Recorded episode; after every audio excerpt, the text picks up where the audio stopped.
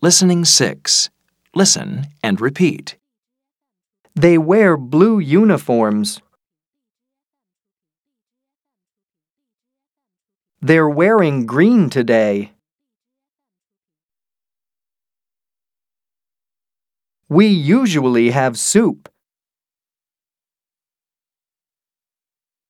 We're having pizza now.